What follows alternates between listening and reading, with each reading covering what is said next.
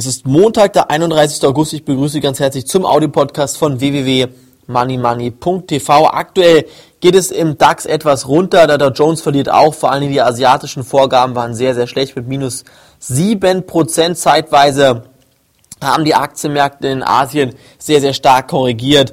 Und ich denke, das ist erst ein Vorbot auf das, was uns hier in den nächsten Wochen und Monaten auch in Deutschland, in Europa und auch Amerika erwarten wird. Ich denke mir vor allen Dingen die Risiken bei deutschen Maschinenbauaktien und Solaraktien sind sehr, sehr hoch, denn hier sind jetzt schon die Aktien am Fallen, bevor die Märkte korrigieren. Wenn die Aktien jetzt weiter korrigieren sollten und dann die Märkte korrigieren, dann bekommen wir hier noch stärkere Kurseinbrüche bei diesen Aktien und dementsprechend bin ich auch der Meinung, sollte man hier sehr, sehr, sehr vorsichtig sein bei solchen Aktien. Auch bei Bankaktien, Deutsche Bank, Commerzbank, Postbank würde ich derzeit nicht investieren. Ganz einfach deshalb, weil die Banken selbst davon ausgehen, dass eine zweite Bankenkrise nochmal starten könnte. Wenn sie startet, geht es von heute auf morgen. In Asien haben Sie es gesehen.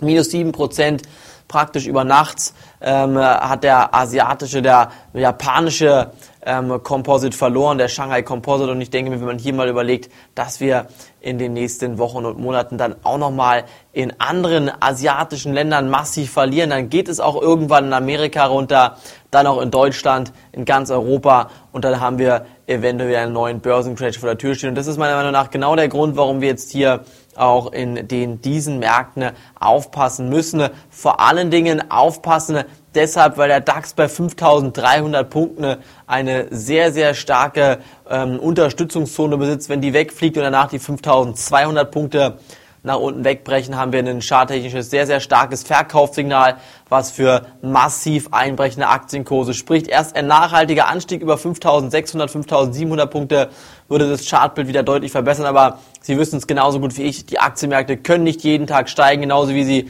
nicht jeden Tag fallen können. Irgendwann gibt es die Gegenbewegung und die wird meiner Meinung nach diesmal sehr, sehr kräftig ausfallen. Von mir war es heute vom Audio-Podcast www.moneymoney.tv. Morgen geht's weiter. Danke, dass Sie reingehört haben. Tschüss, bis dahin. Auf Wiederhören.